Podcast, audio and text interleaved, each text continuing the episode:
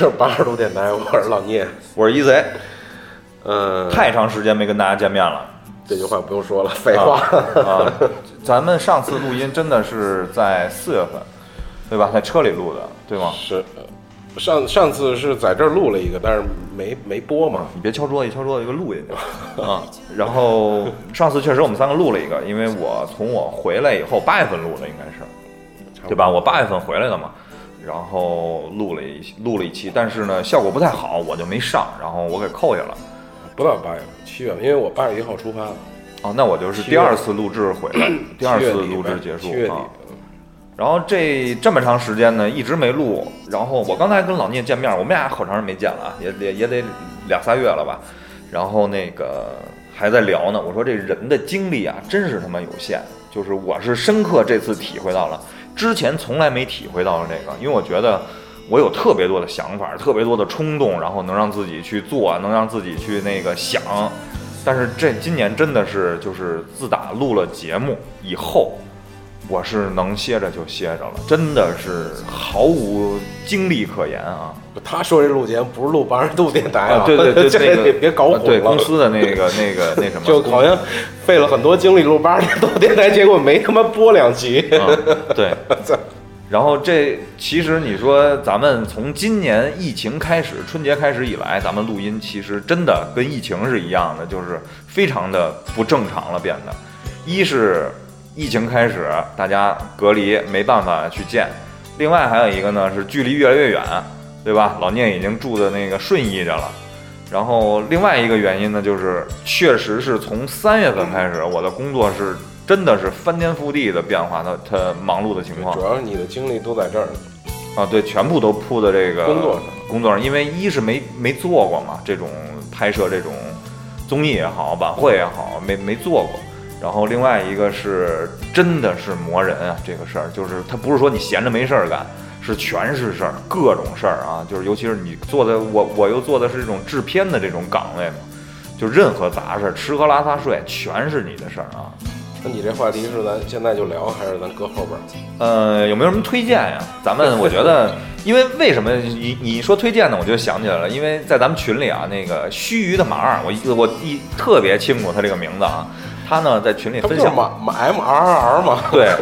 对，然后因为他在特别他是特别早期的一个听友了，跟我们就有就有联系，是，然后呢，他在群里呢发了一个他自己来日方长这么一个电台，嗯，然后当时呢，我就真的我从心里啊，我觉得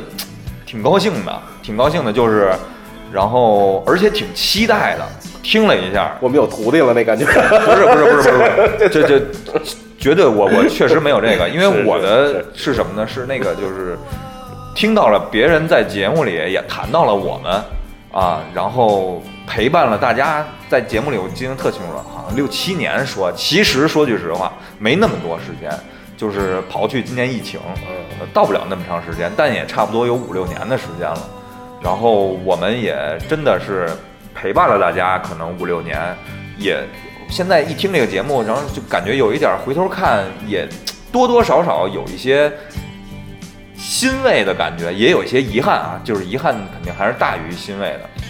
遗憾的是，确实是没把这个电台做好，但是呢，欣慰的是我们实话实说，坚持下来了，突破了很多次的瓶颈。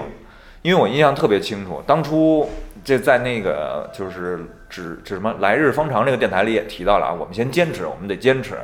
我们我我记得特清楚，当初我口头上的一句话就是什么都别想，先录一百期再说，你先出这一百期。但是现在回头啪一看，已经二百多期了，二百多期呢，你能发现就是我在听他们这个来日方长电台的时候啊，我能特别的想到我们在二零一三年？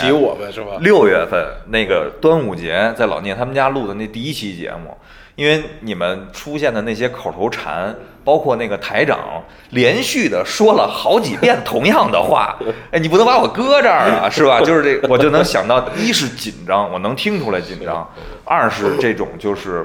就是一下想到了我们当年青涩的去录那个那那头跟我想的一样，头三期节目，就是那个昨天不群里还有听友，就是给他们意见什么的嘛。因为我也我不想给意见，因为我的意见就是我心里想的就跟刚才一贼说的一样，就我第一想起了我们那时候，第二就是这是个长时间的事儿，没有什么意意见，你们做就行了，来日方长，对做下来就行了。对，因为其实录电台这个就是，而且确实，我再插一句，像那啊个、这个坚持这个事儿，就像上次咱们请坏蛋那个王硕来一样，他说的那个没有坚持，因为他他说完那话给我的有一定启启发，就是没有这东西不用坚持，因为我有时候也会跟朋友讨论什么叫坚持，你你你可能就是你。你很难进行下去的时候，才有一种坚持。但这个是你的一个，或者叫咱们的一个喜好，一个愿意干的事儿，他可能就所谓的没有没有坚持，就不用坚持、这个事儿，你只要做就行了，因为你喜欢，你开始了已经。对，因为你在不是痛苦的时候，其实你并不是坚持，你是想去做这件事儿，你是必须要去做。而当你遇到瓶颈的时候，遇到一些痛苦或者是一些难难度的时候，然后你咬着牙，因为我说这个的点就是有一个，就是在听那个日坛日坛公园的时候啊，那个李叔说过一句话啊，就是他在家里出了特别多的事儿的时候。他就一直还是在坚持录这个节目，而且一期也没落去录这个节目，因为他当时心里有一个想法，就是如果我落了一期，我就输了。有的时候其实我心里也是这样，但但但怎么说呢？就是我特别有共鸣这一点，就是有时候这就属于是自己跟自己较劲嘛，就是我必须得录这个节目。当然了，我们今年没有坚持好啊，今年一而再再而三的去推推迟，也加上确实。也是想跟大家，然后解释一下吧，也是怎么说呢？非常怎么着，发自内心、掏心窝的跟大家解释一下。确实，就像刚才我说的，我感受到了一种年龄上的增长，再加上其他生活和工作上压力带给你的一些，你的人生的，就是你这个人的精力真的是有限，就是我已经无无暇再再照顾其他，就是。瘫在床上就是，真的是瘫在床上，精尽人亡，真的是这样，就是比精尽人亡都累啊！真的，虽然我没精尽人亡，真的比那个都累。你像，就是我是从今年三月份开始进的晚会的这个项目组，就当时是一个疫情抗疫晚会嘛，在阿里平台播出，然后担任了一下这个制片和这个采购的工作，但是采购工作还不是特别的强，只是一个主要是制片。当时呢。当时我是就是纯是紧张，因为没做过，不知道准备什么东西，准备的东西够不够，然后包括这个现场会突发什么情况，就各种的去问别人会出现什么情况啊，会这样，那我应该怎么办呀？好在这个小小的一个算是一个进门的这么一个呃小考试吧，然后顺利的通过了，录制，然后就是在这个。发现这个什么呀？就是在录制前是最紧张的时候，录制前一周吧，是最紧张的时候，因为你生怕很多东西你想不全，你要准备很多东西，而且你要为全组的人去准备很多东西，你不希望别的供应商或者是导演组啊，或者出现，哎，这个哪儿呢，这怎么回事？因为我又是那种不愿意让人说指指着我说你不行啊，这我又是这么一种人。然后在录制期间反而很轻松，因为你准备的相对还是比较充分的。然后更多的可能就是哎，看看艺人的情况啊，然后了解一下他们的这个习惯呀，就是天生就是一奴才命，就是想的老能给人想特周到，你知道吗？然后宁可自个儿吃点苦，也得把这事儿给办了，哎，宁可搭上点自个儿的资源，也得把这事儿给办了。所以呢，确实是也怎么说呢，也打扰了，也是求助了周围很多朋友。你看那个。呃，因为又是疫情期间嘛，就是我有好多医疗口的朋友，确实帮了我特别多的忙。待会儿我在那个里边，如果能碰到，就咱就说说一下，逐一感谢，逐一就就是也不是逐一感谢，确实是朋友，真的是能够在危难时刻能能替你帮忙，而且不求所报，这怎么说来了？不求回报吧。不求回报的这种这这这种精神啊，大无畏精神。就这也说明了，就是你到这个年龄干这个，你虽然这工作以前没干过，但是你还有一定的社会资源，能或者能运用上干这个事儿，这还是有一定，其实还是有有经验的。就是虽然这个工作没有你的工作经验，但是你其他的工作和你积积累的东西，在新的工作上是能用上的。对你说到这儿，确实是就是呃，怎么说呢？就是我的一个感觉，就是年龄给带给我的优势。嗯，年龄虽然精力上和体力上带给我的优势并不大，我待会儿可以跟大家分享一下，我就浑身又查出病来了，又是又是从良性恶性开始那种啊。然后那个，但是呢，年龄带给了我这个特别大的一种叫经验和阅历，就是你怎么去跟别人沟通，去完成一件事儿，包括这件事儿的进度和决断，你是个你你，因为你这个年龄在这儿，你是可以做出这个决策和这个判断的。所以说这块儿真的是，所以说我我说这个也是希望大家就是有的时候对自己也不要苛求太高。随着你年龄的增长，只要你注意这些积累和你正常的人生轨迹去成长，一定会能够解决很多问题刚才。一贼来之前，我看那个高高晓松采访黄渤嘛，黄渤他他当演员之前，因为他演员成名其实很晚，但是之前不是唱歌跳舞嘛，演演这些东西，他就跑跑江湖。九九几年、两千年的时候，他其实就把全国各地都跑下来了，他一直就是在跑江湖。嗯其实这个就对他后来演戏特别有帮助，他知道哎什么人可能民工什么样。演一个那个啊，大大哥呀，咱啊跑就他对这种人就很了解，他有生活阅历，他也知道进戏之后，他某每哎每个人不用可能他已经体验各种生生活了，这个就跟这个很像，就是他而且他的为人处事吧，你会因为说到黄渤了，恰巧我的第二个项目就是从五月份开始的，就是《忘不了餐厅》嘛，第二季就是黄渤主演的嘛，我怎么感觉我特别自然的给你引到了一个嗯。软软广上来。呀、《忘不了第二季》。然后那个等于我从五月份一直到八月份期间呢，分了三次拍摄，再加上前期去现场去解决一些呃现场的一些问题吧。然后等于这四个月五六七八一直在上海和北京之间奔波，在这期间呢，恰巧又碰到了疫情的第二次爆发，新发地的这次北京，然后呢，等于做了很多这种核酸呀，包括帮助艺人去做核酸呀，一些解决不了的做核酸的方式啊之类的，这是多亏了我这个朋友吧，也也是我小学同学，一直跟我联系很多，然后再帮我解决了这个很多的这种医疗资源。然后说到这个，就是你要说到这个剧组现场拍摄吧，咱就我觉得大家肯定都从艺人比较感兴趣啊，因为很少见到艺人嘛。就是自从从事了这个就是现场和这个录制以来，我发现我我老能碰上艺人。就今天去看房，又碰上林依轮了。然后那个就是你是各种咖都见吗？有从大咖到小咖，还是说基本都是都是比较牛的咖呢？呃，怎么说呢？就是本来这次我我说一题外话，我有点私心，因为我们公司另外一个项目在深圳拍《潮玩人类》，那个吴亦凡、李灿森和吴建豪，我本来有机会去，我本来有机会去，我去唯一一个目的啊，就是我那商务那个那个小同事跟我说，他跟李灿森关系特别好，他随便就就怎么着，你想让他怎么签名、怎么合影都 OK。我就这么一需求，我就这么一需求，就是李灿森是确实是我就是看了这么多年那三个艺人里我最喜欢的，就是因为最符合潮玩那个，哎对那个劲儿的。但是确实有一些工作其他的安排呢。然后最后一次录制呢，我本来说抽两天我去深圳，然后去探个班，然后把这个心愿完成了。然后那个，但是后来呢，有一些其他原因吧，没去成，也挺遗憾的。那商务同事也跟我说也挺遗憾的。然后那个说下次有机会再说吧，等他来上海，到时候如果你也在上海，咱们约一下，然后可以就是见面，可以那个就是合个影也好啊，或者聊两句也好啊。你说一块儿吃个饭，我觉得这还是稍微有点不现实，毕竟没有什么没有什么目的性啊啊，太尴尬了。吃吃饭都不知道聊什么了。对然后，然后你就会发现这个，因为其实你要说捋这些艺人来讲啊，你要说这里艺人里，你要从经费来讲啊，就是这个劳务费来讲啊，吴亦凡是他妈最高的嗯嗯，吴亦凡是最高的啊，咖最大的。咖就是现在这个咖呢，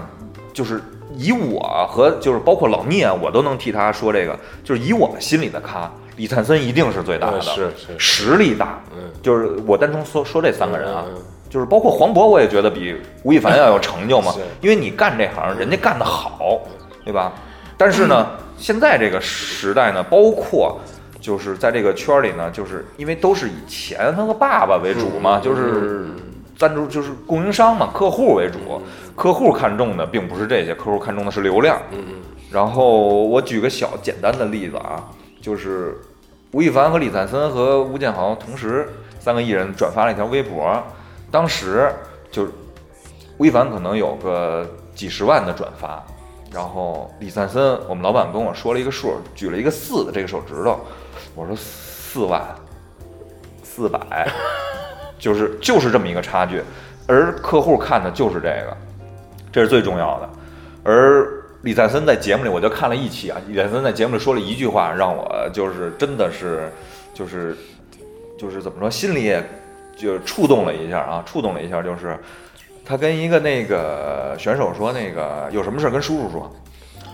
我一想，真的，他可不是叔叔嘛，他都快五十了，我都快四十了，所以说真的是时代在变化。我们说回来，说回来，我在上海的这个，就是从艺人来讲，就是首先就见到了主咖艺人嘛，因为大家也都看了节目，也都播完了，九月三十号最后一期吧，二十九号啊，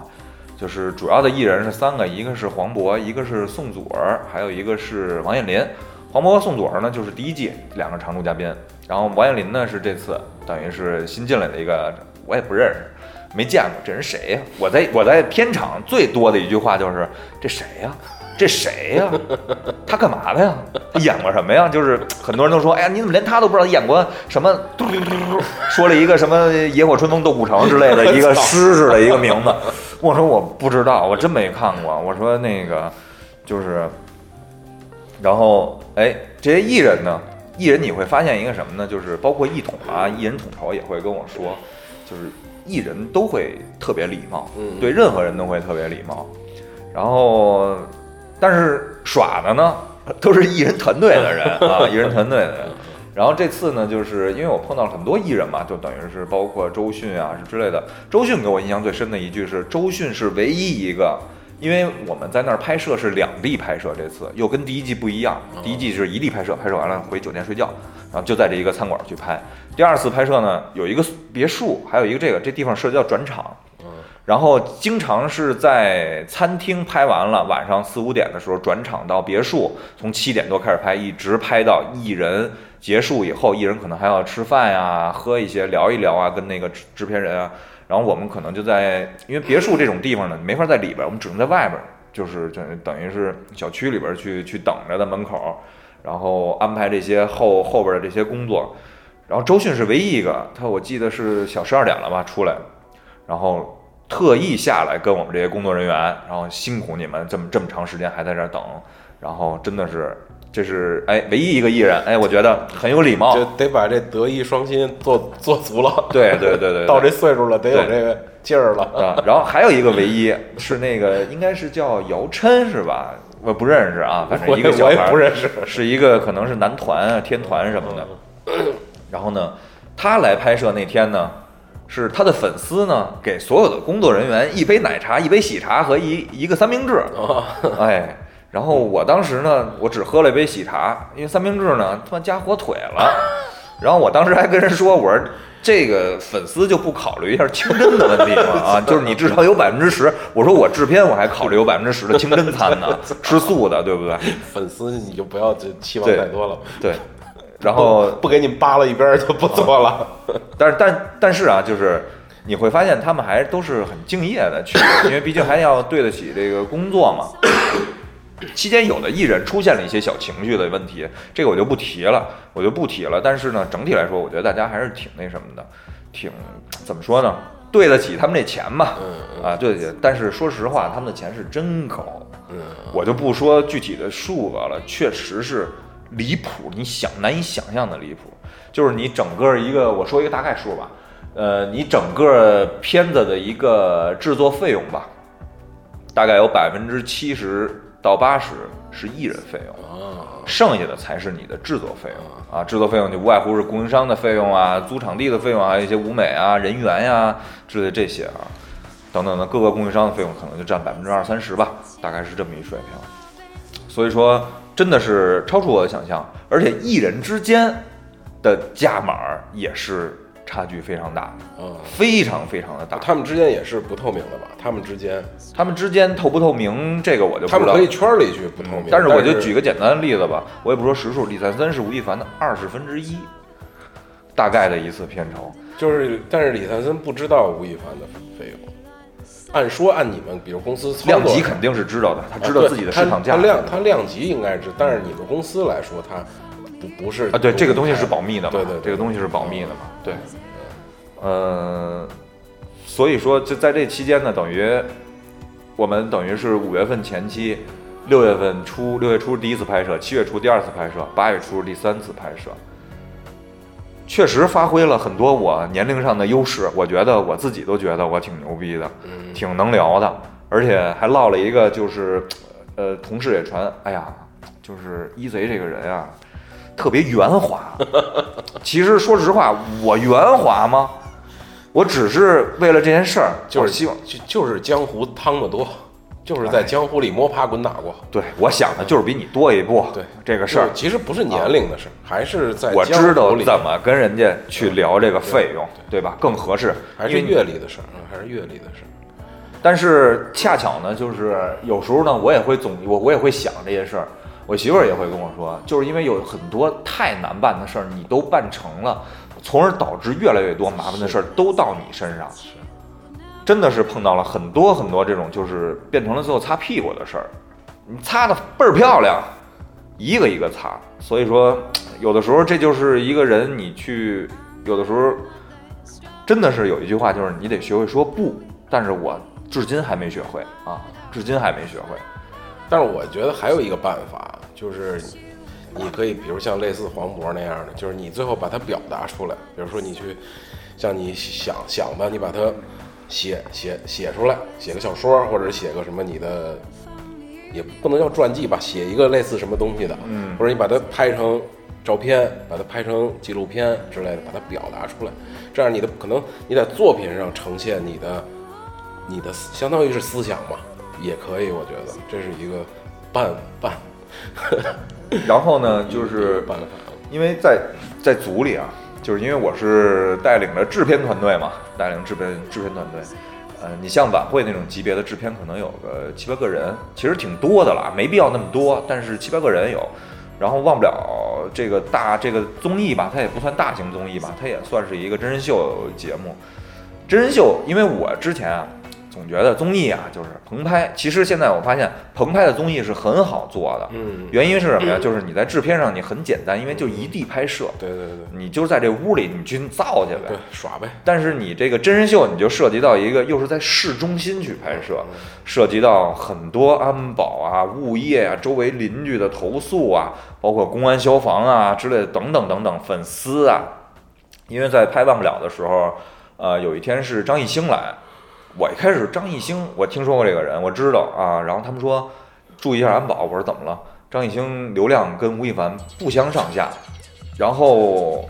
我说拍了这么多天也没见过一两个粉丝来，有那么一两个也都好言规劝，我也都能给劝走了，都 OK。但张艺兴那天确实来了一批粉丝，长枪短炮，然后我还得充当一部分保安的角色，哎，咱把这收起来。艺人这个团队不希望能够这种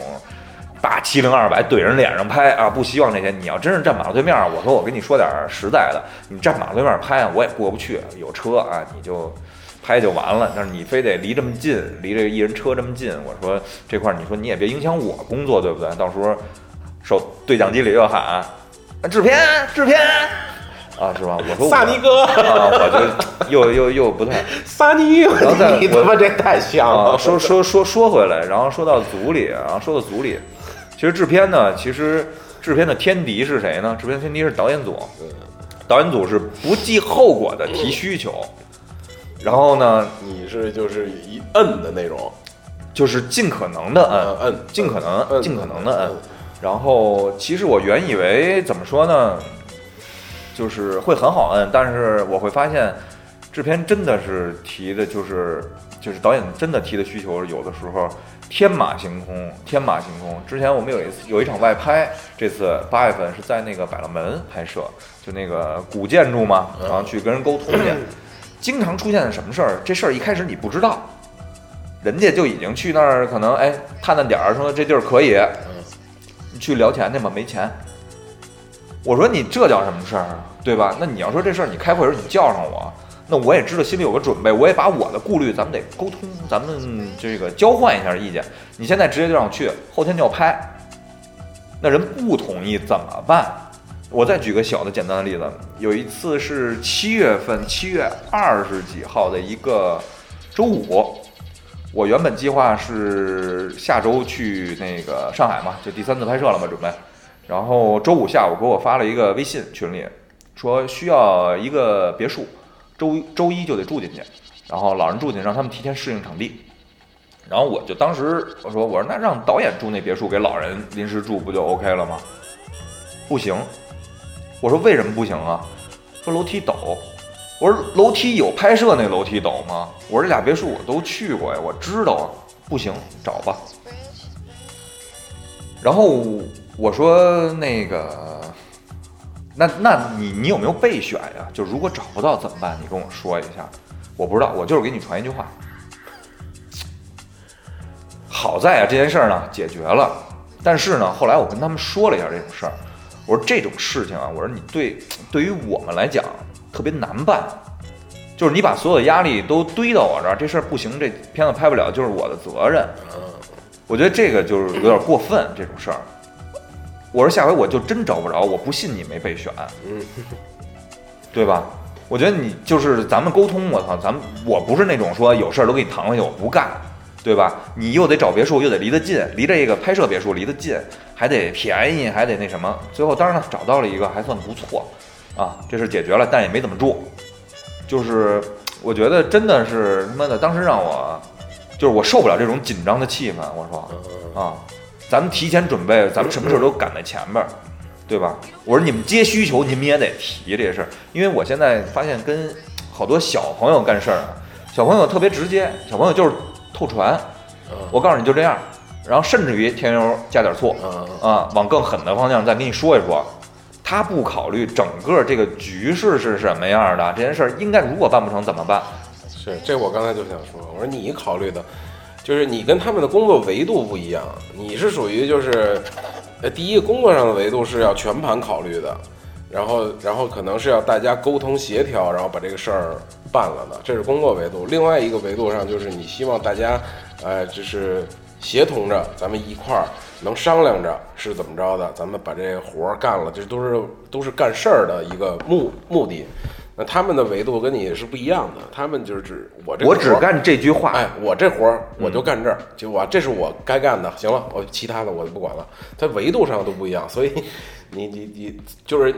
他们叫升维给你打击，你这个维度太高了，他也理解不了。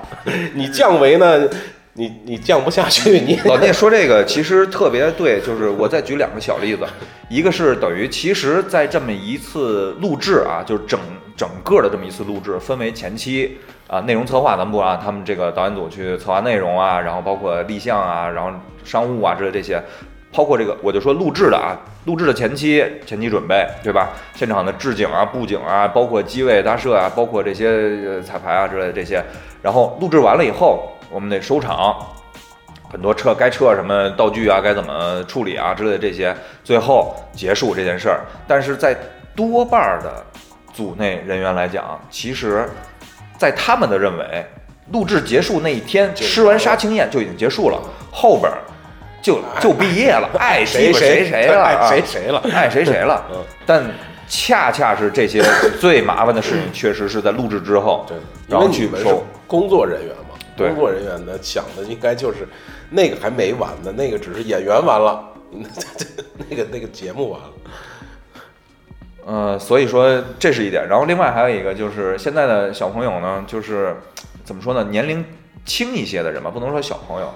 在办事儿的时候，今天啊，今天工作当中碰到一个事儿，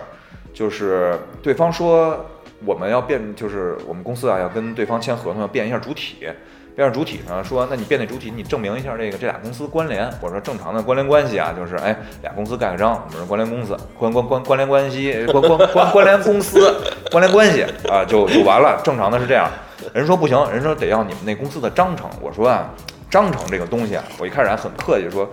这个东西不是随便就能给出去的章程，因为涉及到东西太多了，这里边信息。不成，对方就要。我说，我说我给你解释这么多，其实按理来说，你应该自己他妈先想这件事儿。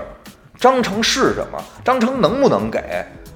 章程不能给，我应该跟对方怎么去说？对方，你的目的是证明关联关系，而不是要我章程，要我股东的身份证号，对吗？我觉得你得明白这些。然后啊，说 OK，最后反正沟通完了以后说你把那个。截一下屏给我股东的那个截就行了，OK，截过去了，上面有一个得，但是他说上面你得有那个那个工商的章，我说行，我都不理你了，给你有黑章，然后说那个黑章不行，得要红章，我说北京啊，从二零一七年开始啊就已经是黑章了，黑章的效力跟红章是一样的，而且你你要这个东西，你的目的是什么？咱还是明白这件事儿，你得想明白了，这就是想明白这件事儿。他说不行，人家不行，人家不行。我说什么叫不行啊？他他妈让我找他们那个国家总书记签个字儿，没这不行。那那我能行吗？这件事儿，它不是我能行的事儿啊。这个就我就 你说这让我想起前两天看的那个电影《一九一七》。那个我回来看了一遍，我正看一半没看完。那哥们儿送信儿去，就想起那个下下士跟跟他们上尉说不行，这事儿送不了，不傻逼了吗？那那一帮兵全折那儿了，就不行。我操，那不行你也得行啊，在他妈战场上，那好比是战场啊，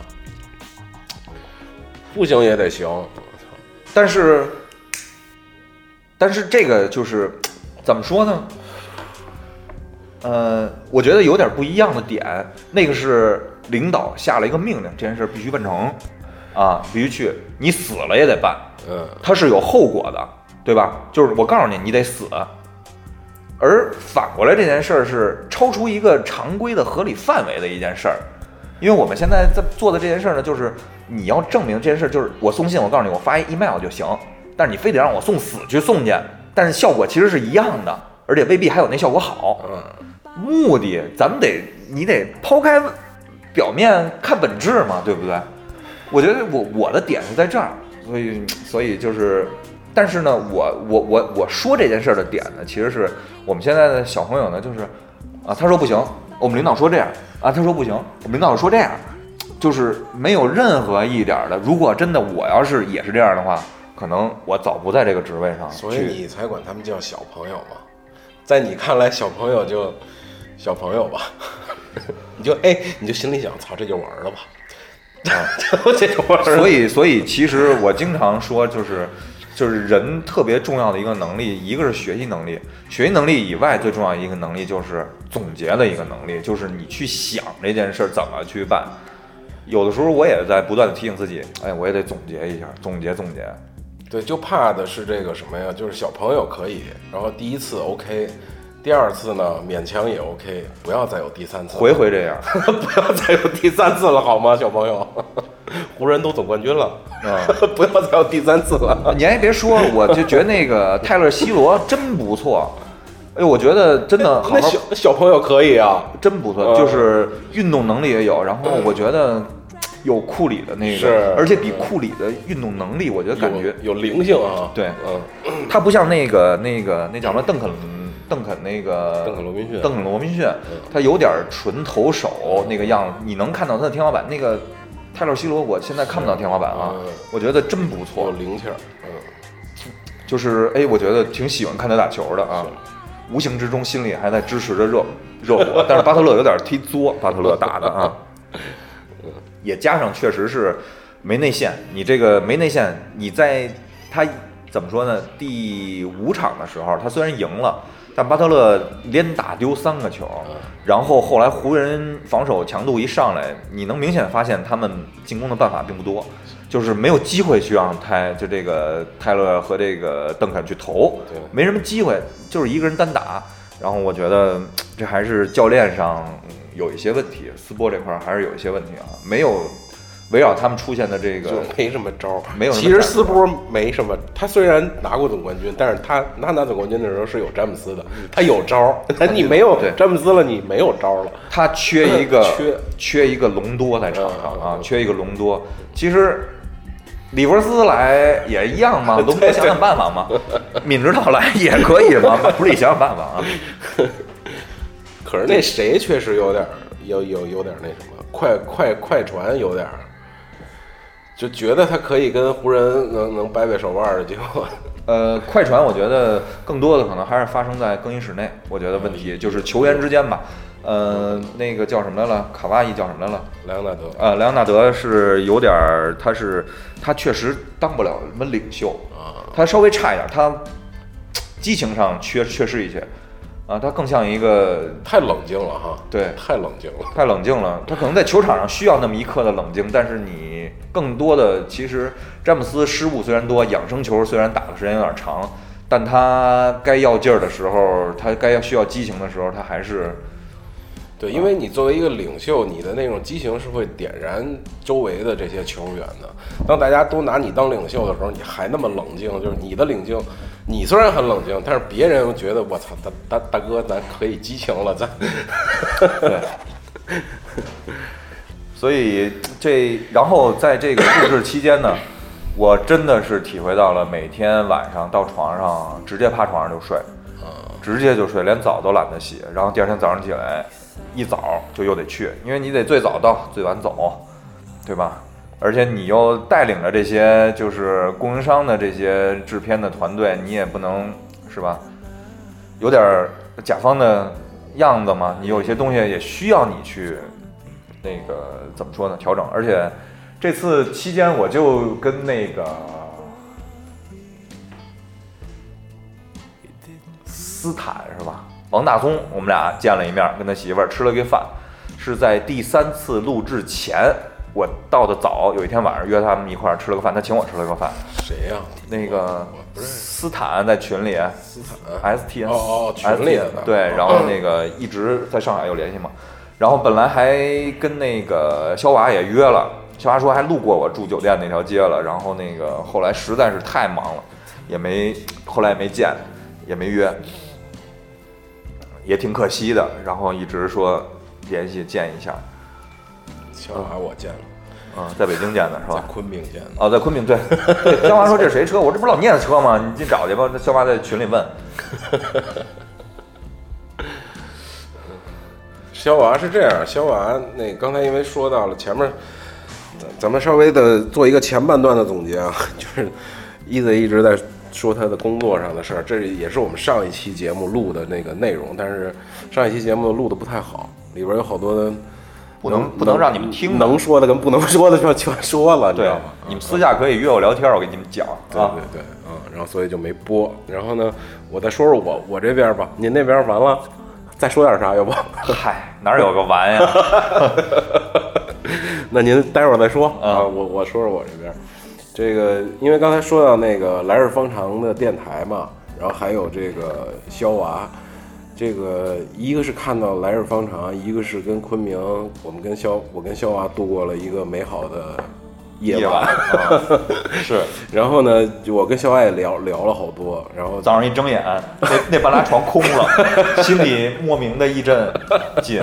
然后随手拿起了床头的马应龙，马应龙可还行。嗯。然后呢，就给我的感受也是，就是就是不录节目吧，让我心里忐忑不安。对，不敢看，你不敢说话在群里，我都 真的，我每天都看，但是不敢说话。就是肖娃也跟我说，也表达过这个，就是这么多年，就是然后我对肖娃的这个回馈也是，就是你们才是真真正的动动力，就是你们说完了这个，让我觉得不做电台不录音是一件他妈的天大的天大的错误，感觉是，就这种感觉啊。很有是有一些压力的啊，对内心是有一些忐忑的啊。对，然后那个我也想对马二同学说，就是你们不要学习八十度的这个这个这个，你们现在是热情啊，当你们热情逐渐消退之后呢，看吧，这个这个我我也没法说，只能是。但是至少我希望你们能保留一期节目，是当我们能去日本的时候，我们能够坐在一起，在日本录一期，啊，录两期节目，一期八十度和来日方来日方长的，然后还有一期来日方长和八十度的。我真的希望有这么一次，因为真的挺可惜的，就是上次其实跟马二认识这么长时间了啊，其实上次我们去日本也没联系一下啊。上次一八年我跟八月，然后还有一些朋友去 TGS 嘛，然后等于在日本待了一周嘛，然后也一直在东京，然后闲逛，然后。挺挺挺美好的回忆，然后我们回来还录了一期节目，你也没给我们留言，也没说这个是吧？然后因为确实去日本的次数非常多，然后一年之前怎么着得去两回，差不多一两回。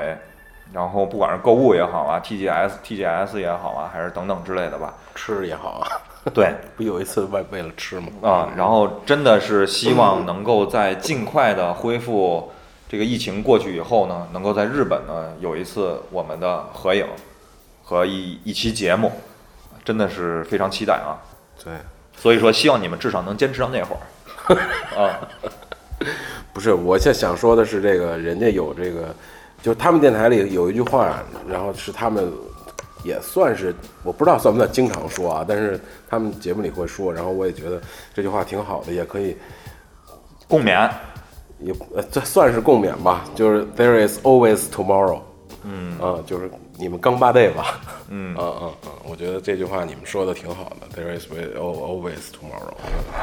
然后我再说说我这个旅行的事儿哈，就回来呢想老聂确实一直是在旅行阶段啊。嗯，然后也没跟大家汇报这个事儿，一直在给我拍照。嗯，我拍一个，告诉大家我们在录，然后又没上。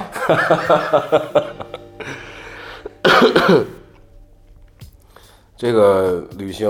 呃，先说说这个，这个我这我这次旅行一共是差不多大概两个月吧。然后呢，你你你想问点什么吧？我我我我我就先，我就是我我第一个问问题是那个，我记得你一开始是奔北去了，怎么又去西南了？啊，这个就说到了我我有一个点，就是这个我是我是我是一个没有计划的旅行，就这个这个旅行本身有，其实我每次出去像这种长时间的啊，都是有一个大致的一个路线，大概骑一个路路线，但是没有具体的，所以中间就是可能碰到了哪儿，比如说天气的问题，比如说路线的问题，比如说心情的问题，就突然就改了。然后这次呢，也是有一个大致的，本来是想从东北走，然后到内蒙，然后到这个从从内蒙到甘肃，然后可能不进藏了，直接就往下去云南啊什么的，因为我不带着我妈嘛，嗯，进藏可能就就就不太考虑了，但是可能到高原让他领略一下，然后就不往西藏里边去了，不那么深了。结果这次呢，就是西藏也去了，然后呢，从那个内蒙直接又奔陕西了，从陕西进的甘肃，又这么上，这是中间的几个变变化。还有，原来是想从这个黑吉辽，就是从辽宁，然后吉林这么上去，结果辽宁那儿大连吧，走的时候也有疫情，我们就把大连撇了，等于先往北走，从内蒙又进的吉林，从长春去去的黑龙江。然后这么一圈儿，然后又到内蒙，从内蒙呢改，本来是内蒙一直想去到那个银川那边儿进进甘肃，结果考虑到内蒙时间太长了，因为内蒙是一个狭长的嘛，嗯很长，就草原有点看腻了，然后就说咱往下走吧，直接就奔陕西了又。从陕西呢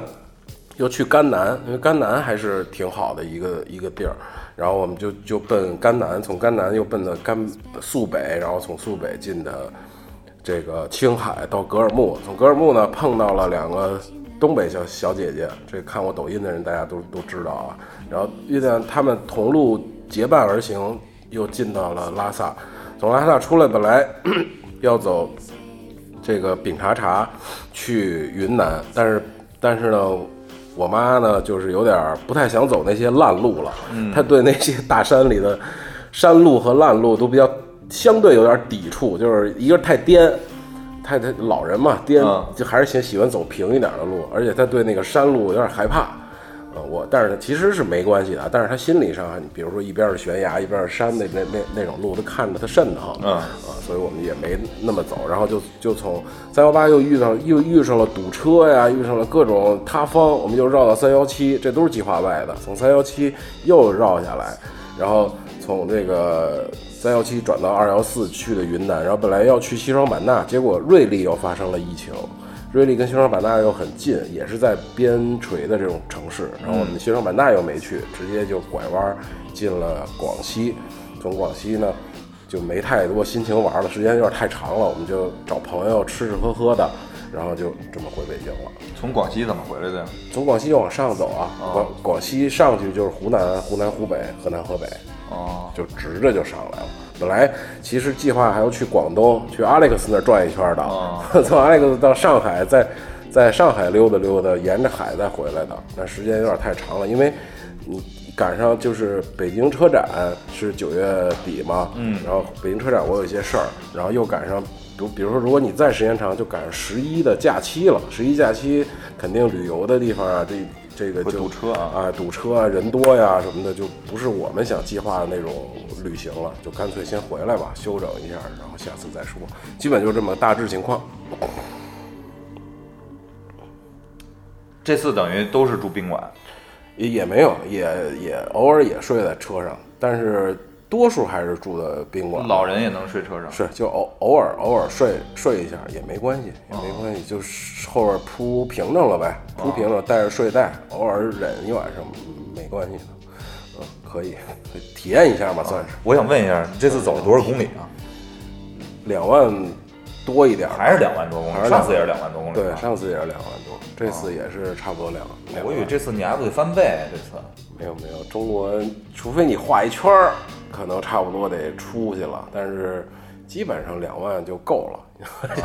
然后那我想问，哎你花了多少钱这次？花了大概两万六左右，两万六七。所有的费用加上是吗？对，你是有点吃惊吗？啊，是那么便宜？这个就是我以为也是我想说的一话题，嗯就是很多我在发抖音啊，还有好多朋友跟我说，包括我上次的旅行两万公里也大概花了，那个可能花的多一点，三万块钱，因为那那个普拉多比较费油，啊哦，这木耳省油了。往上省了平均十个油不到，有时候有时候我能开到七八个油，哦。嗯，然后呢，而且一不不光是油钱，包括上次不是跟以前的那个女女朋友嘛，有时候去吃吃玩玩的就比较比较操，吃吃玩玩的开销比较大啊。这次呢，我妈呢，有时候去什么景点，她有那个老年证什么的，就能省点钱啊。好多我们挑的宾馆也不是那么的，就能住就行了。去了一万多块钱的景点儿啊，这多少门票多少钱呀？就是说我这个意思就是，一个我这意思就是说什么呢？就是很多人在，比如说我那抖音底下留言说，哎呀，这个都是有钱人干的事儿啊，或者是有很多朋友，包括不是抖音上的，也有朋友说这旅行得花多少钱。其实真的，我跟大家说，旅行花不了多少钱，就是像我这种旅行啊，嗯花不了多少钱。你不是说飞机飞到那儿，然后要吃最好的，住最好的酒店，然后什么景点都去。因为我跟昆明在肖娃见面嘛，他说他可能十一带他父母去新疆玩十几天，租个车什么的，他预算就是两两万多。就这才十几天，去趟新疆就两万多，然后我们走了两个月，两万公里才花了两万多，所以你的旅行跟钱其实没有关系。你忽略了一点，其实你还花五十万买一车呢。不，你可以，这是我我五十万买一车，是我是当然了，这这是这是个前提，但是你可以开别的车呀，你开自己家的 SUV 都是可以去的。我走的我走的这些路你都可以走，嗯，啊，我走的这些路，不夸张的说，有两段路可能你走不了，那是我特意，但是为木马人准备的啊。嗯但是如果我不走那个路，边上也是有有好好路可以走的，只不过我诚心往沟沟里蹦，你受不了吧？开着 mini 也是一样可以走的。mini 没有了，开着 Model 三也是可以，Model 三可差点是差差点意思，啊，没地儿充电，主要是。但开着 Model 三也是可以走的，就是你开什么车，我路上碰见一哥们儿，那哥们儿就开一夏利，人家已经走中国半圈了，啊，但是我因为我我在论坛也看了，Model 三也去过西藏，也啊也去过，包括他们搞活动搞活动开那个呃理想啊什么的啊也都去啊也都去，所以就是说，其实什么车都是可以的，不是非得是要要一个怎么样的性能的车才可以。嗯，所以车你应该抛到，如果你开一个小小车，包括我们路上看到好多就是 SUV，开轿车的也有，开房车的也有。你买一房车，现在国产不贵的，二十万、十十几万也能买一房车上汽大通，啊。对啊，就买也买一房车，也有也有豪的，开大猛禽后边还挂一房车的。我操，哥们儿，我说你跟外边住半年是吗？就是你猛禽已经很大了，后边还要挂一房车，就是也也。就是有豪的啊，也有那个省钱的玩法。如果你开一小车，你平均可能你就我那车算上六六毛，现在油也便宜。哎对，上次主要还有一个是油贵，上我那次旅行是、现在油便宜了对，现在油便宜了嘛，所以基本上就是如果你的油还还车还算省油的话，其实费用可能还没有这么多。所以其实旅行这个事儿啊，就是看你就是看你怎么玩嘛，看你怎么行，看你怎么旅这个行。你要是那个我我，当然我我如果我有钱啊，我有好多钱，那我也可以住五星级酒店啊，什么玩的更不能说玩的更好，只能说你可能是更舒服一点啊，住的更舒服，然后体验的可能更更好。比如说你到大理那种地方，大理有很多种客栈，也有高级酒店，也有普通民宿，什么都有。有上下到六七十块钱的小小客栈、小旅店，上到一宿三四千的好几星级的酒店也有。就是你，但是你看到的风景其实是一样的，无非你回去住的舒服一些。嗯我我这次住住的最好的酒店就是柳州，嗯，因为是朋友安排的，没没花钱，是那个叫什么？就是那个叫什么乐？就那个东东方新天地那叫什么来着？君悦啊，君君君悦，我这不是我花的钱，是朋友帮我安排的、哦啊。那个那酒店是真好，就是它是它它那个大堂是一个四面都有大玻璃的，就跟那个环形走廊似的。然后它在那个城市很高的一个地方，你周围把那个城市都能看到，风景是是很好，很很漂亮。但是如果你不住那种那个酒店，那个大堂你是可以免费去的，你你你上到那大堂溜达一圈，拍个照片也没人拦你，也也是 OK 的，嗯，所以就看你是怎么行吧，看你怎么旅行。哎我我想问一下，你有没有印象？你这里边你觉得啊，就是我特想知道，就是让你特凹心的事儿是什么？特别难受，哎呀，特别那个是绝望的一件事儿。这次旅行中，相对来说啊绝望，啊，就是哎呦我操，这怎么办呀？就是困境有没有？困境有有两个相对有一点儿吧，嗯，但都是别人给我造成的。第一个是我妈给我造成的，就是我妈老因为我带她去那个那个那个柴达木盆地的一个相对的无人区，然后她没去过这种地儿，恐慌是吗对？她恐慌，她觉得她第一是就她那个路首先就很颠，那那那条路一共差不多一百五十公里左右，然后我们走了将近九个到十个小时才走出去，那太烂了，那那路实在太烂了，只能开个就四五十，四五四五十是最快的时候了，哦基本有的地儿你只能十，哦就太烂的已经不能烂了，呃，已经就只能十十十迈慢慢走，然后又没有人，那个地儿不光是无人区，它无生命区，属于就是地上连根草都没有，太荒芜了。然后老太太就有点紧张，就说这个地儿，第一是比如说她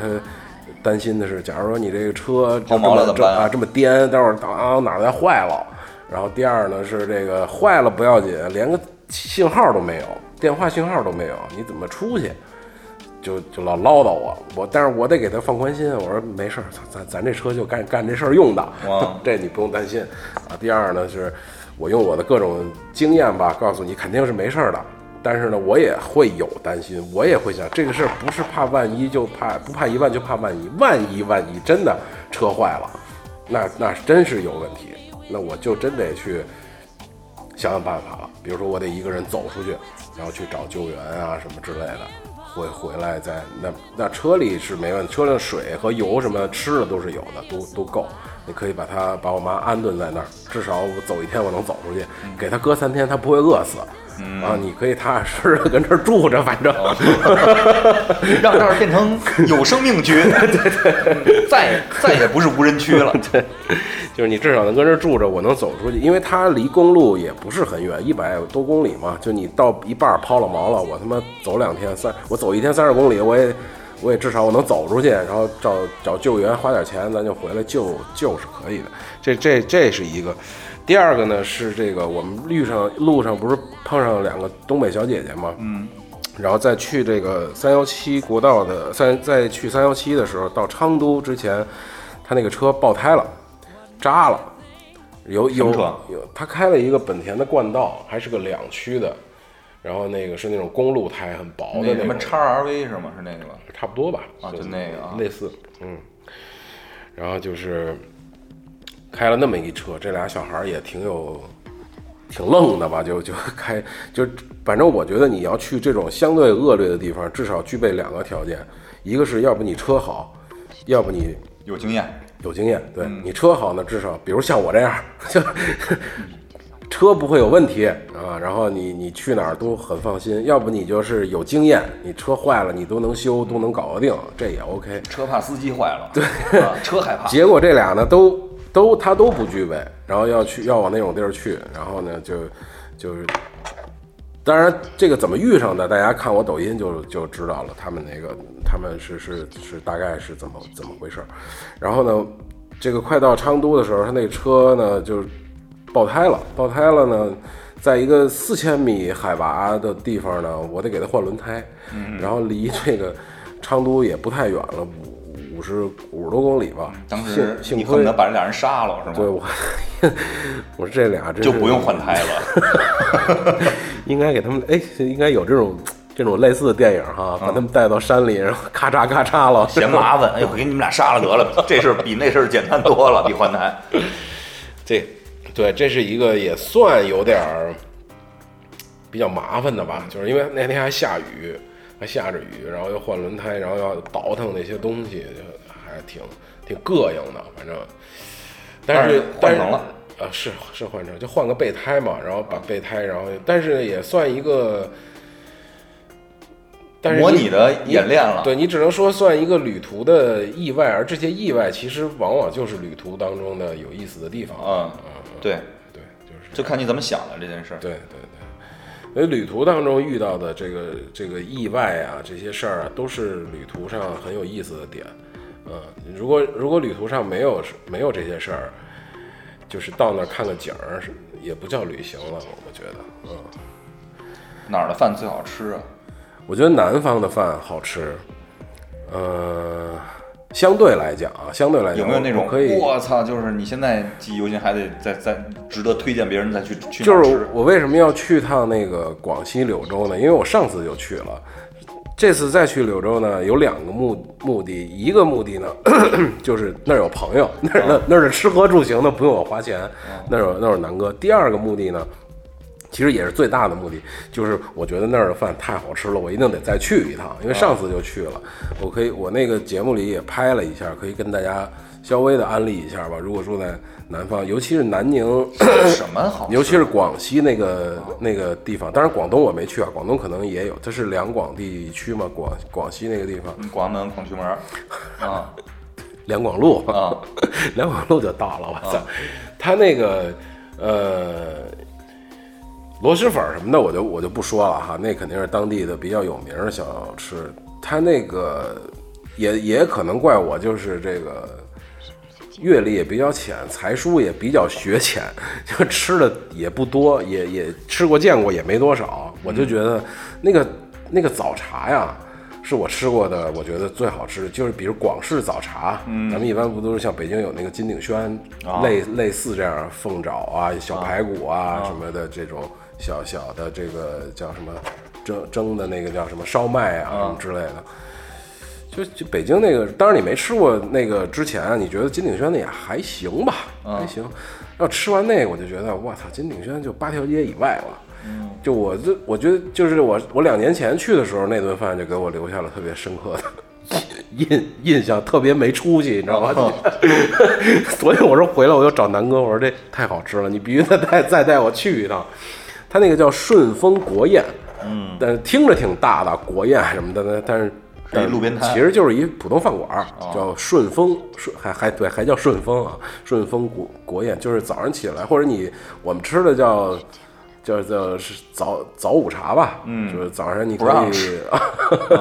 不让吃，对你早上可能十点多钟，你早点先不用吃，或者你点点点吧口什么，然后你就到那儿十点多钟，然后跟朋友你茶你可以自己带，他们南方的茶也比较不错。上次他给我带的就是小，就那个小罐儿茶小小小橘干什么之类的吧，那叫小那个小小青柑，小青柑好像是啊。上次那个茶我就觉得特别好喝，橘子皮里搁那个普对，，然后我说那个你给我再带点这个来吧。他说我给你带一别的吧。然后他给我带带这茶呢，我也很惊喜。他给我带的是一个普洱，这个普洱呢是我们当，因为我们俩是什么时候认识的？就是杂志社的时候认识的，是创刊的时候，这是我当年的同事。他那个茶呢是当年创刊的时候买的，所以也很有意义。就是等于是这个杂志是这个茶是我们俩当年认识的时候，他正好买了，然后一直就没喝，搁到了已经十几年了嘛，搁到现在应该有个十四五年了吧。嗯，哎，然后他把那个茶拿来了，哎，我说这有意义，咱喝点儿啊，那茶也不错。然后呢，这个必点的也都点了，包括那个凤爪啊，包括那个呃小排骨啊，那个烧麦呀、还有他那个那种小小甜点啊、小包子什么的，都特别好吃。反正我是觉得，我个人觉得很好吃啊。这是我可以推荐给大家的。有清真的吗？清真的，清真的要去南方，不不是要去北方，就是呼伦贝尔草原上的羊真他妈好吃。就是你到，尤其是比如像这个这个呼伦贝尔一带，包括东东北，就是呃就是内蒙跟东北交界那个东北方那个上那个上面的羊都不错，就是就是你到那地方也不用点别的菜，就点一个手手扒肉。也很简单，就水煮羊肉嘛，嗯，然后搁点什么花椒之类，去稍微去点味儿就 OK，然后蘸着那个当地的野生的韭菜花儿，啊，就一定是就是当地的韭菜花儿啊，那个那个韭菜花儿非常香，不像咱买的那个六必居的那种，它那个味儿有点儿那什么。死咸死对咸的那对对对对种啊，，它那个是非常香气的那种，有那种韭菜花的香翠绿绿的香味儿对对对，你抹着抹着馒头吃就很好吃。然后你就把它蘸一点那个，然后那个羊羊排那个手手手抓肉手抓呃水呃叫什么呀？就就就就就就叫手手抓肉，然后就点一那个，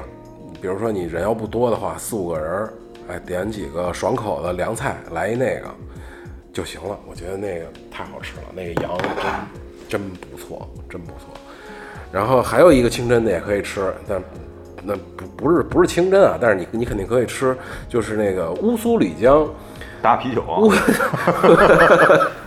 苏里江大乌苏啊。的大乌苏是新新疆的酒啊。乌苏里江上呢有一个民族叫赫哲族，赫哲族呢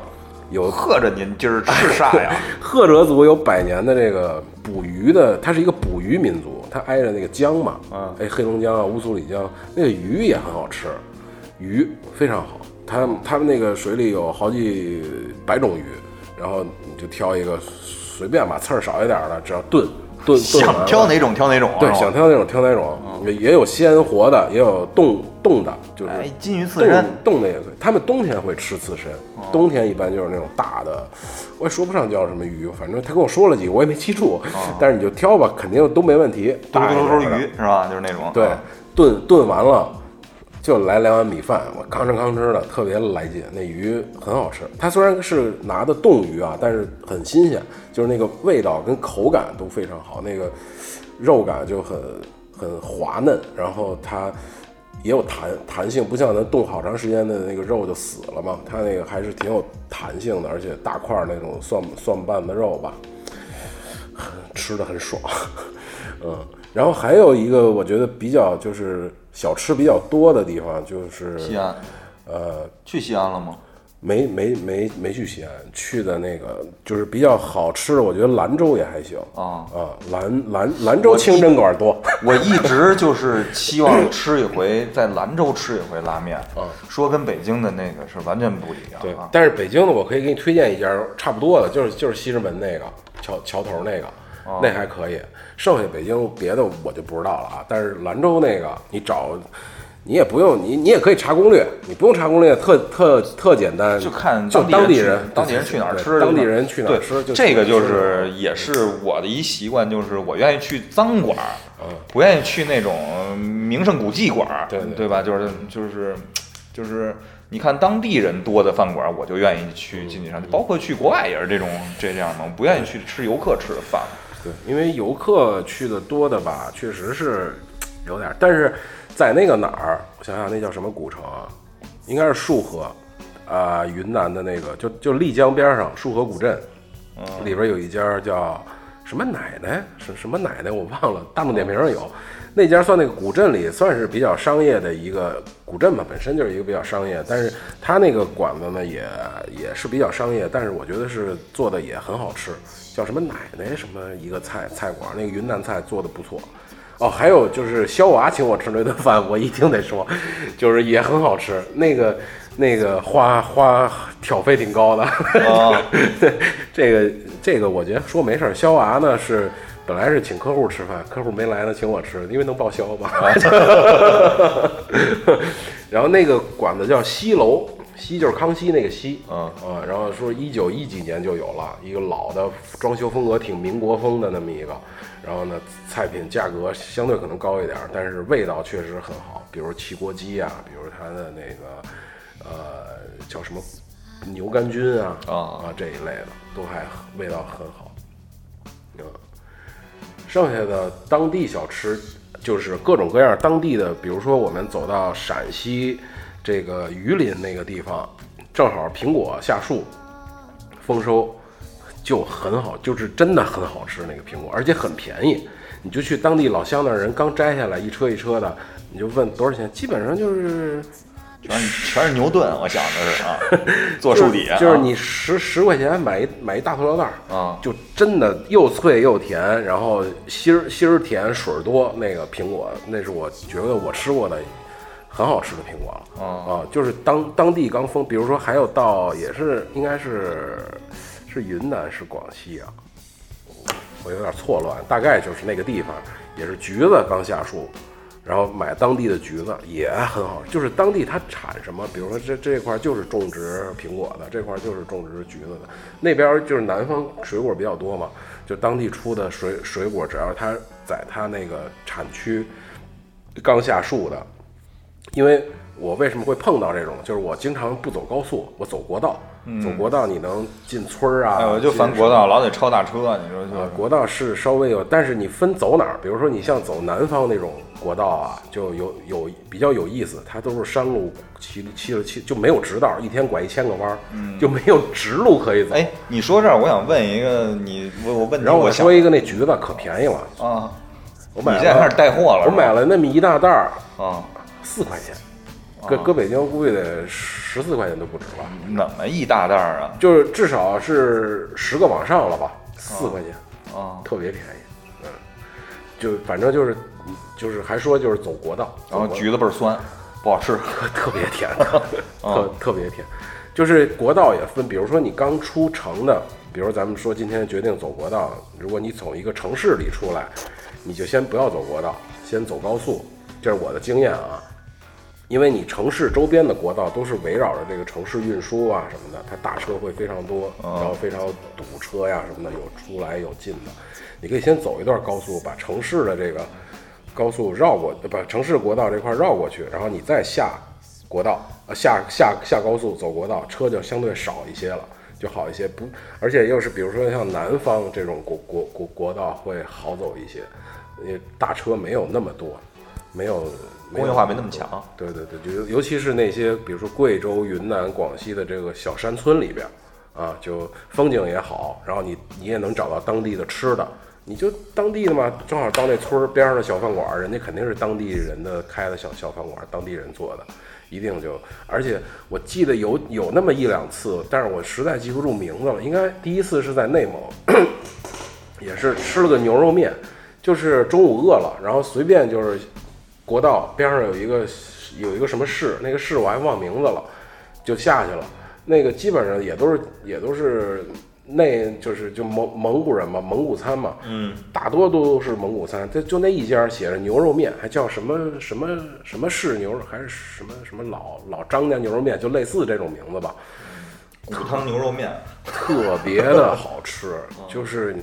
你你完全可以媲美，就是什么什么日本拉面啊什么的，太好吃，就是人家炖的炖的大锅牛牛肉汤，然后浇在面上，给你几块特实惠的大牛肉，那特别好吃，你一说我就想吃柴氏了。比我跟你说比柴氏好吃很多倍，那得看那肉肥不肥，你知道吗？真真的好吃，真真的好吃。它在哪儿呢？再好的肉，它瘦肉也塞牙。柴氏不好的是什么呀？它那个面呀，我觉得不太好。我觉得还行啊。它那个面有点可能是，是不是就是就好像不像手擀面吧？它这么大量的，它没法手擀，是吧？所以那个小饭馆它就是自己擀的面条，就是配上他自己擀的很筋道的那种面条，配上他刚煮出来的炖的牛肉，非常好，非常好。车出过什么？我想问你最后一个问题：车呢车出过毛病没有？车呢出过一次毛病，高反，高原反应车车高车高反。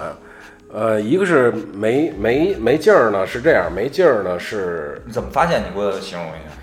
我先跟你说车出现的问题啊，一一开始是到了这个从从格尔木，格尔木就奔这个青藏线，其实就幺零九国道，幺零九国道的起点其实就是北京，然后闲闲扯淡，然后这个从格尔木出发奔高原走，就就走青藏高原青青藏线嘛，然后我就发现这个发动机的灯儿亮了，故故故障灯，发动机故障灯亮了，我说这怎么回事儿？我还给老严打一电话呢。我说这没事儿吧？他说没，你要是觉得车没事儿，你就先开着，应该没事儿。然后说那行，那我先开着吧，开着开着，反正也没什么问题，也没觉着哪儿出问题。然后中中中中途高反的事儿，待会儿待会儿再说啊。然后出来下了高原，从川藏线下来，灯儿就灭了，再也没亮过。哦就证明它就是高反了。高反就是氧传感器嘛，氧传感，比如三元催化啊、氧传感器啊等等这些东西，那氧传感器出问题了，它它没氧了，就是相当于这个它有点憋得慌。对，憋就是喉管儿什么之类的出问题了，它就灯亮了。然后高反的症状呢，就是原来那个普拉多没有过，因为普拉多是四点零的自然吸气，这个呢是二点零 T，首先排量就小，然后它的反应呢就是就是就是出就是。就跟你开手动，就是起，尤其是起步的时候，你开起来没没有没有太多感觉，就是就是你在停车起步的时候，尤其比如说你在开着空调，你就是就跟开那个手挡车，你挂着一档离合太快了，抖抖抖抖抖跟那儿抖，跟那儿抖要灭车，就那个劲儿的。然后你得得轰油，得轰油，而且你轰油跟平原完全不一样。我平平原就是你给点油，基本就 OK 了嘛，只要转速上来，那个就 OK 了。但是它排量小，氧又跟不上，所以你踩油你就踩到底了，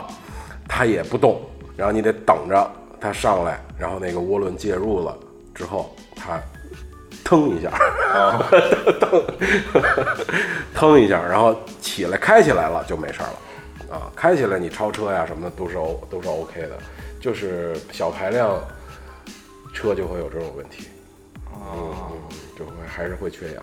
剩下的没出其他毛病。剩下的没出其他毛病，呃，扎了回胎，很奇怪，就是我那个胎能扎，哦，就巧了，回来跟反正跟朋友说，朋友第一句话都说你那胎能扎，就寸了嘛。我那胎首先是泥地胎，大大块儿，就几乎很难，就是跑烂路用的，就是就是越野用的。去草原上，去草原上溜达了一圈儿，不知道被什么扎了一下，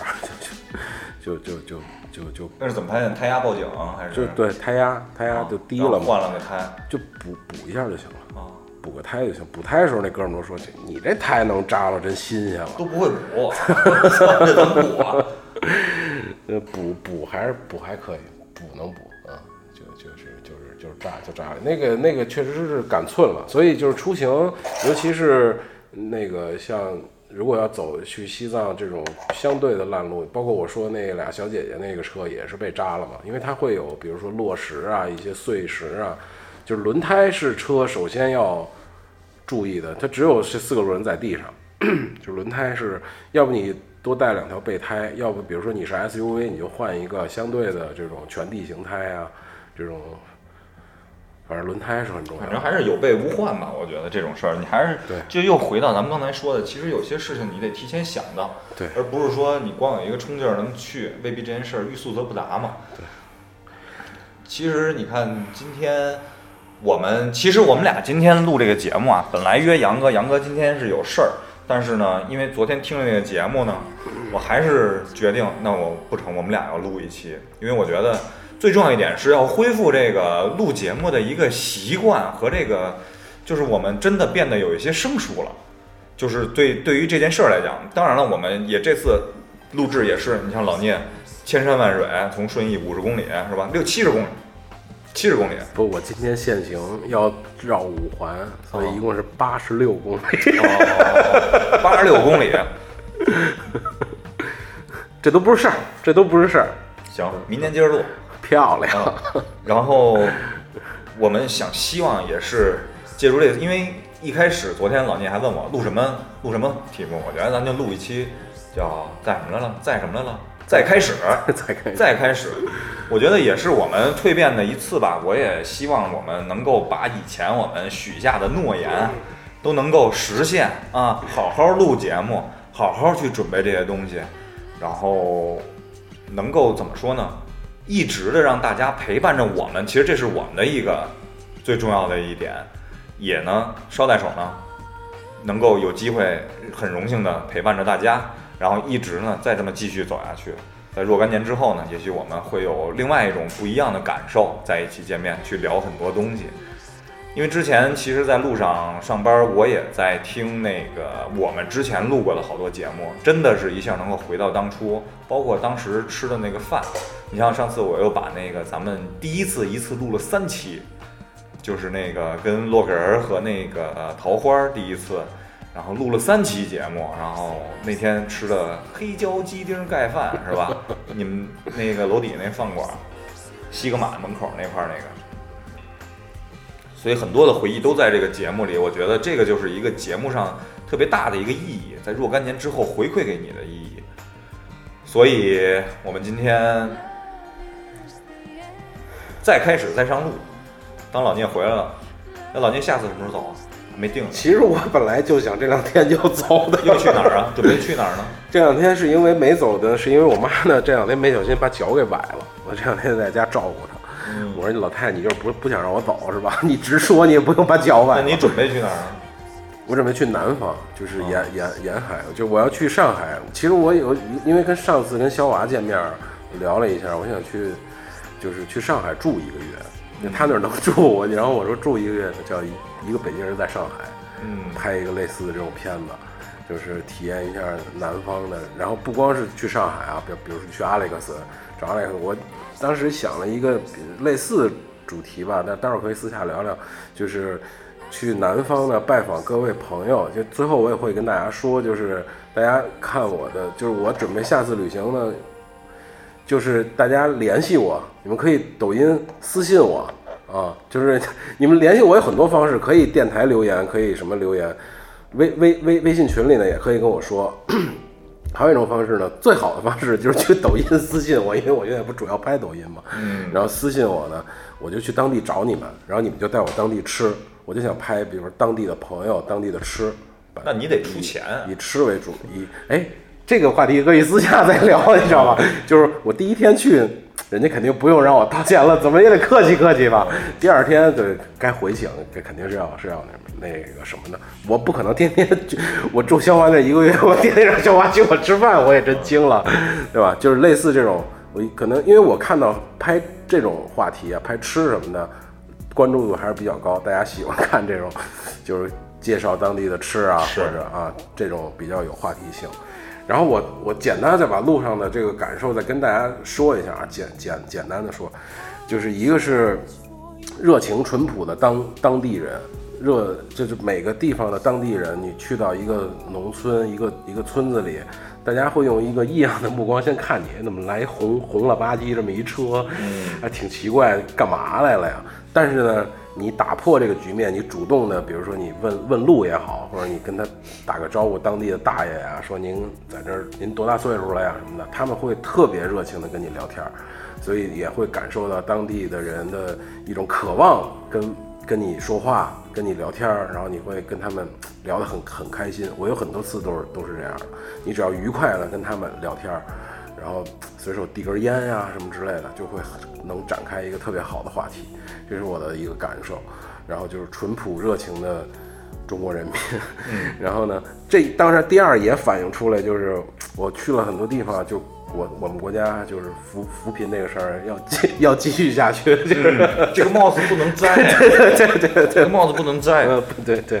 啊，这这个话题我就不展开了啊。然后后边还有一个呢，就是我想说呢，我不是带我妈去旅行嘛，嗯，我就拍这个，然后有好多呃留言啊，就说就说这好儿子啊，真真孝啊，孝道啊什么的，就是呃，包括我路上也碰到的人，或者哎你你你一人来的，我说没有，我带着我妈出来玩玩什么，你们从哪儿啊？从北京，然后出多少天啊？就各种问题嘛，然后最后就说，哎，好儿子，真笑。我就我有一个感受啊，就是包括我路上，比如三幺八国道这种，看到好多垃圾呀、扔了好多垃圾，然后我们就会，当然我跟我妈一直都是车上备个垃圾袋儿，都会把垃圾扔在那个垃圾袋儿里，然后找到垃圾箱再扔了。就是我的感受就是，呃，咱中国传统的那个叫什么什么礼三从四德三从四德之类的那个女的，就是什么礼礼信仁义礼智信啊，这这这个方面，包括我们祖国的中华民族的优良传统啊，什么孝啊，什么尊尊尊尊尊尊尊敬老人啊，遵守规则呀，这种就是大家会提到，比如说中华民族的传统美德是什么，大家都会一一摆出来。那为什么我就想，比如说你不乱扔垃圾，你去，我也没说是孝敬老人，我只是带我妈出去玩一圈，回来我自己跟家里我也跟我妈得得斗个嘴什么的，就很普通的一个事儿，为什么会让人觉得很，就是你就好像就你现在是你是一个遵守规则的人，你是一个不破坏规则的人，就会还你还是个反而好像是一个很奇怪的人，或者你是一个，就这点是让我有点困惑的，其实是，嗯，对对，你如果你说困惑，可能这点是我是我困惑的，就是我们提到了一个人的孝，提到了一个人不乱扔垃圾，这个人他就是现在的楷模了，好像我有点儿 嗯，就是这样嘛。现在不理解这个事儿？现在就是多多少少还是有一些畸形，这个社会，嗯，就是我觉得跟这个快速的发展和眼前的利益，再加上自身的可能一些匮乏吧，不管是物质上的还是精神上的匮乏，形成的这些反差吧，就跟酸就跟白菜一激还能变成酸菜呢，对吧？极端的情况下，我觉得现在多多少少有一些这种，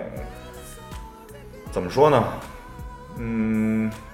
善于观察、善于思考，或者有一些感受敏感的人，可能会感觉到这些，让你觉得特别不舒服。就跟我当初，我老觉得，我特别希望在日本，当然我也不知道日本什么情况，我特别希望在日本，因为我觉得日本特别轻松，因为大家都在按照一个规则，红灯停，绿灯行这么去走。然后各种各样的生活、工作习惯，然后没有那么复杂，而中国反反而恰恰目前来说，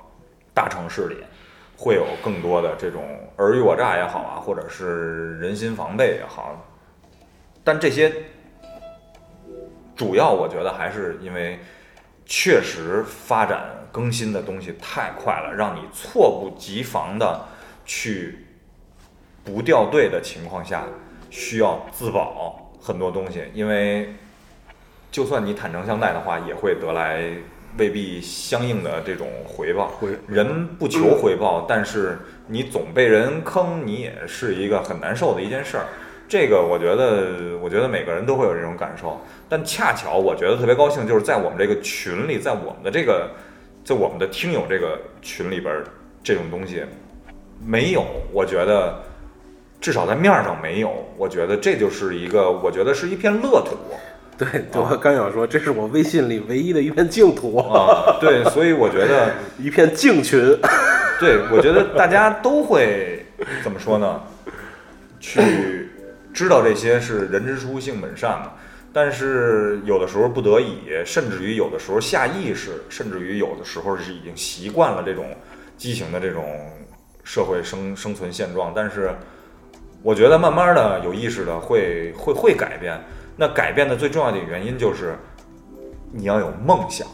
你要有追求，才会让它改变。I have a dream。啊 然后就是一贼这个，我再说一最后的我的旅行的感受啊，就是刚才他说发展快啊什么的，而且以前一贼也说过，就是希望我们生活慢下来，然后去感受周围的身边的事物啊什么的。我们电台有时候也老说。然后我的感受呢，就是其实当你在北上广深这样的城市的时候呢，你不会让自己慢下来的。尤其像一贼现在这样的工作，他也不可能让自己慢下来。嗯，就是你是在这种，你要是追求北上广深这样的城市生活的年轻人也好，或者是中年人也好，他他是不可能让自己慢下来的，也不要慢。我觉得你就快吧，你再不快，这个时代，我们已经进入了真正的就叫体验经济也好，互联网经济也好的这个时代了。就是我我是觉得，就是工业革命就已经开始很。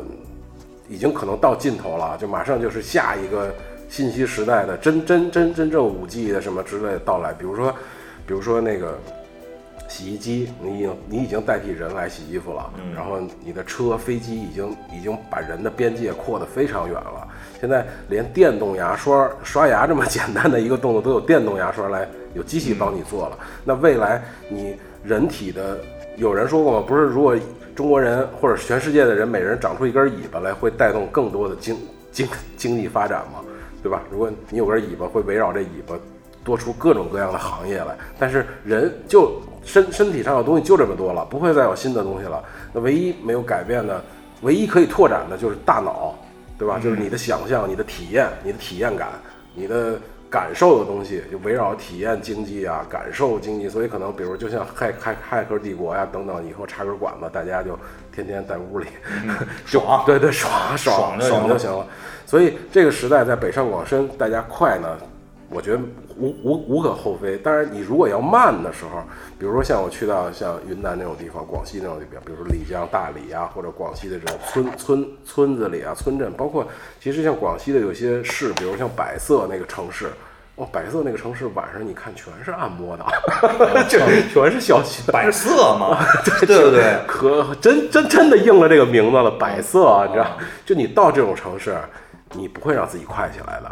你一定会慢的，就它就会让你慢，它太要时间长，它那个时间值，对它那个时间，它那个城市，它那个感受，就是让你慢。所以我就想说，你在北京就快，你要想慢，你就去那种地方就可以了，或者说，你你至少你得有一种方式去慢。如果你真想慢的时候，大家可以去，比如就比如去趁着假期去旅个行啊。当然，我不建议大家，比如像十一这种去旅行，这个也挺遭罪的，确实挺。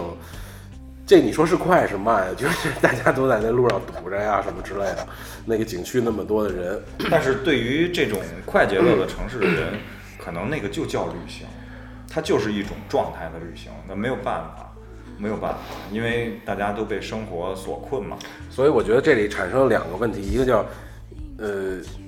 就是这是我想到了可能题外话，就是一个叫有有意义的事儿，一个叫有意思的事儿。就我老觉得有意义的事儿啊，就你干有意义的事儿，这事儿可能大多数都没什么意思。但是你要干有意思的事儿，这这有意思的事儿大多也没什么意义，嗯 对吧？嗯，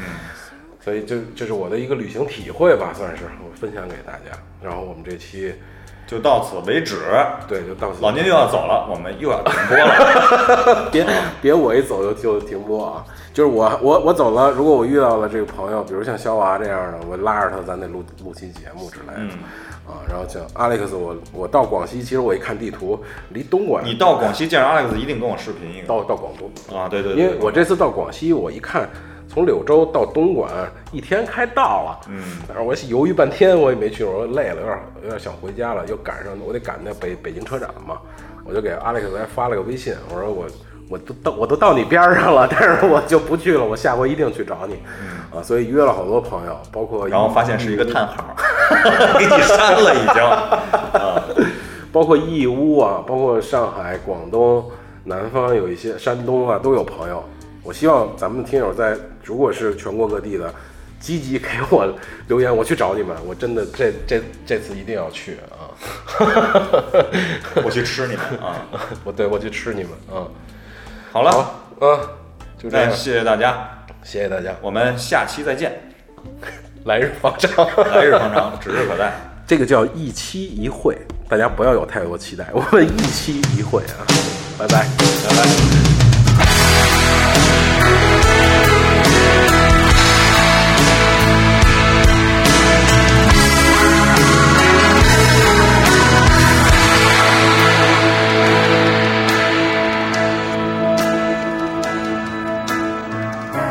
This Romeo is bleeding, but you can't see his blood. It's nothing but some feelings that this old dog kicked up. It's been raining since you left me. Now I'm drowning in the flood. You see, I've always been a fighter, but without you, I give up. I can't sing a love song like the way it's meant to be. Well, I guess I'm not that good